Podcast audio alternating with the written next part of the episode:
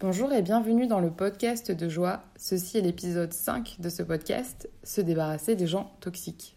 Dernièrement, j'ai vécu plusieurs expériences assez récentes où j'ai dû me confronter à des gens toxiques. Que ce soit au travail ou dans la vie personnelle, ces situations ne sont jamais anodines et impactent fortement notre santé mentale. Comment est-ce qu'on peut définir la toxicité? Comment est-ce qu'on repère des gens toxiques? Et d'où vient cette toxicité? Ce sont des questions auxquelles je vais tenter de répondre à travers mes propres expériences de vie. Selon mon point de vue, la toxicité, c'est une personne ou un environnement qui n'est pas bon pour nous ou qui ne nous fait pas du bien.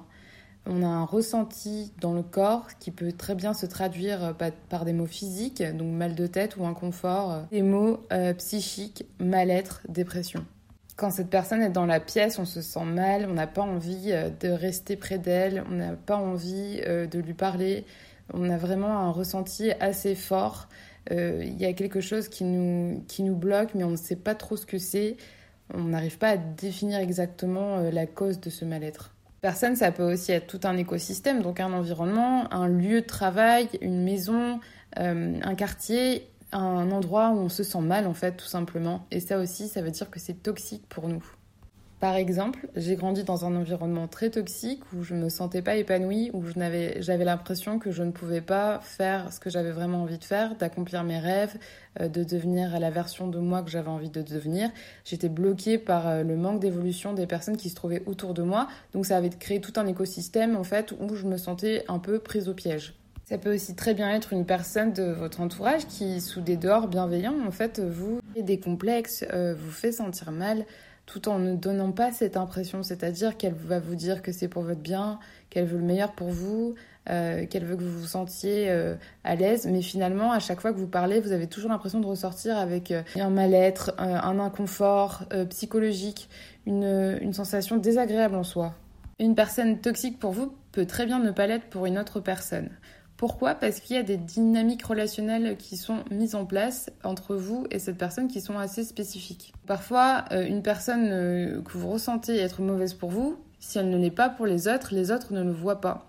Donc vous pouvez vous sentir aussi très isolé, très seul en vous disant mais alors euh, comment ça se fait qu'il n'y ait que moi qui ressente cette toxicité entre cette personne et moi? Nous percevons tous les autres en fonction de nos expériences passées. Nous avons émis des jugements sur les gens selon les expériences que nous avons créées dans notre vie donc, à chaque fois que nous expérimentons une nouvelle expérience, soit nous la, vivons pleinement dans le moment présent, soit nous réitérons en fait une certaine forme du passé euh, et nous la posons sur cette nouvelle expérience. Par exemple, quand j'étais plus jeune, j'ai dû parler devant la classe une fois et faire un exposé et j'avais le trac, complètement le trac, et j'ai eu l'impression que tous les gens dans ma classe se moquaient de moi. Donc en grandissant, quand j'ai dû remonter sur scène pour la première fois, ça a été l'horreur parce que je me suis dit oh là là tout le monde va se moquer de moi.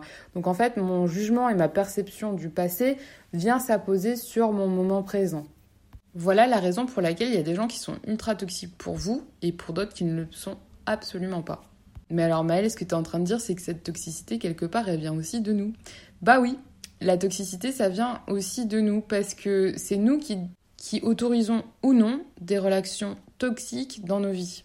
Évidemment, c'est à prendre avec des pincettes. Les jeunes enfants, euh, des personnes qui sont en, situation euh, de fragilité ne peuvent pas se défendre et donc subissent cette toxicité. Mais en tant qu'adulte, donc je parle d'aujourd'hui d'une personne qui est majeure et qui peut faire des choix, c'est vous qui permettez ou non de faire entrer une personne dans votre vie. Et si vous faites un bilan et que vous constatez le nombre de personnes autour de vous qui vous apportent de la joie ou qui vous font du mal ou qui ne vous font pas du bien, vous allez probablement être assez choqué parce qu'elles sont nombreuses. Une autre cause de la toxicité que j'ai pu constater, c'est aussi la société ou plus précisément la pression sociétale. La pression sociétale, c'est le désir de se conformer en fait à une image que les États, la culture, les générations nous demandent euh, d'avoir inconsciemment. On peut se sentir pressurisé à vivre un certain type de vie, à agir d'une certaine manière, à parler d'une certaine manière.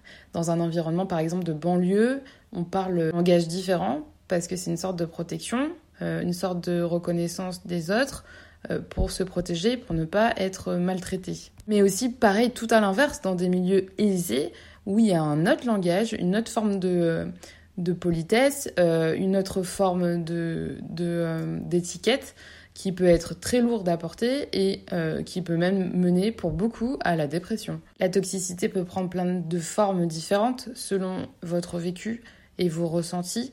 C'est à vous de définir le curseur de quand est-ce que j'arrête, quand est-ce que je mets un rideau pour empêcher ces personnes-là de franchir ma zone et ma propre sécurité. Ce n'est pas évident de savoir ce qui est bon pour nous dans un monde où on est toujours à l'écoute de l'autre dans l'attente et le désir de l'autre, c'est-à-dire dans un monde où on veut plaire à l'autre. Quand on devient conscient de nos vrais désirs, de ce qui nous anime, de ce qui nous fait du bien, des choses qui nous ramènent vers l'amour de soi et vers l'amour des autres, de façon inconditionnelle, c'est là qu'on arrive à repérer les gens toxiques. Pourquoi? Parce qu'on devient conscient des choses qui nous ne faisaient pas du bien, on les laisse partir et on accueille des choses qui nous font maintenant du bien. Donc toutes les personnes en fait qui avaient euh, des pensées négatives envers nous ou qui avaient des comportements et des attitudes qui ne nous convenaient pas, maintenant on peut les voir puisqu'on est devenu conscient. Si vous sentez que vous avez beaucoup de gens qui sont toxiques autour de vous, ou que vous-même vous sentez que vous avez des comportements ou une façon d'être qui ne vous convient pas, moi je vous recommande fortement d'aller voir un thérapeute ou un psychologue, en tout cas un professionnel de la santé, car euh, c'est grâce à eux aussi qu'on peut devenir conscient euh, de nos traumas et des choses qui nous empêchent d'avancer dans la vie. Par exemple, j'avais une énorme tendance à accepter la maltraitance parce que c'est un schéma, relationnel que j'ai vécu étant enfant et que j'ai fait perdurer pendant très très longtemps, presque 30 ans. Quand j'ai commencé à consulter ma thérapeute, j'ai eu l'impression que ce qu'elle me disait euh, n'avait pas de sens parce qu'elle me demandait de mettre certaines personnes à distance, des personnes que j'aimais vraiment, et je comprenais pas pourquoi elle me demandait de faire ça finalement, la toxicité, je voyais chez eux, c'était la toxicité que je voyais chez moi. Mais je n'aurais pas pu en prendre conscience si je n'avais pas eu ce traitement professionnel, euh, parce que je ne le voyais pas, tout simplement. Je n'avais pas ce regard sur moi. J'ai eu besoin d'avoir une autre perspective, un autre regard et surtout un regard professionnel. À partir du moment où j'ai commencé à prendre conscience des schémas relationnels toxiques que j'entretenais avec certaines personnes, j'ai mis une grande distance et j'ai fait une sorte de bilan pour savoir où j'en étais. Suite à ce bilan, je me suis séparée de l'endroit où j'habitais, séparée de mes amis et séparée de mon travail.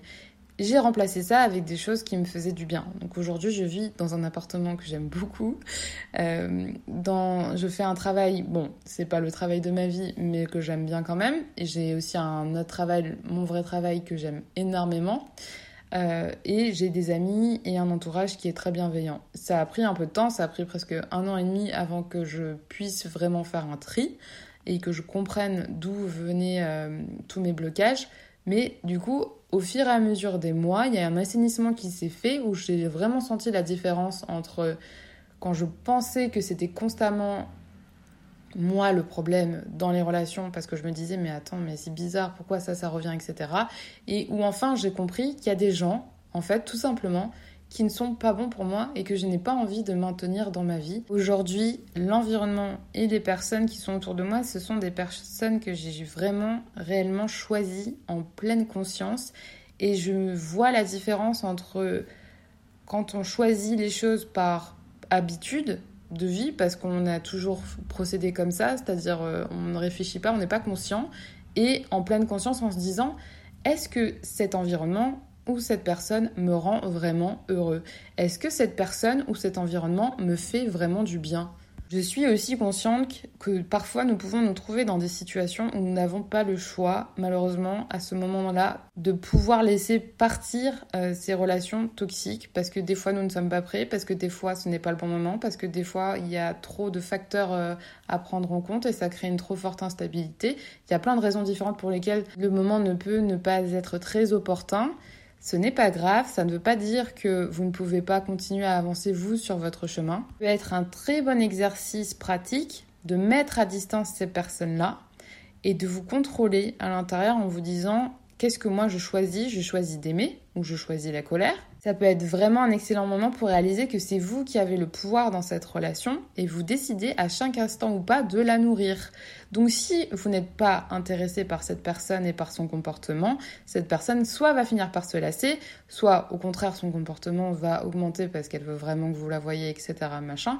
Mais vous n'êtes pas obligé de la nourrir. C'est-à-dire que si vous, vous avez des pensées d'amour, si vous vous nourrissez de choses qui vous font du bien autour, cette toxicité que cette personne aimée finira par s'éteindre. Parce qu'elle finira par réaliser que tout simplement, elle n'a aucune emprise sur vous. Vie nous met toujours face à des épreuves pour lesquelles nous avons déjà toutes les clés en nous pour les dépasser. Reprendre ce que dit le poète William Ernest Henley dans Invictus, vous êtes le maître de votre destin, vous êtes le capitaine de votre âme et personne ne peut troubler votre paix si vous avez décidé que vous êtes la seule personne à y avoir accès. Vous vivez ce genre de situation, je vous envoie plein d'amour et plein de bonnes ondes positives parce que je sais que ces moments-là ne sont pas faciles dans la vie, c'est un vrai challenge.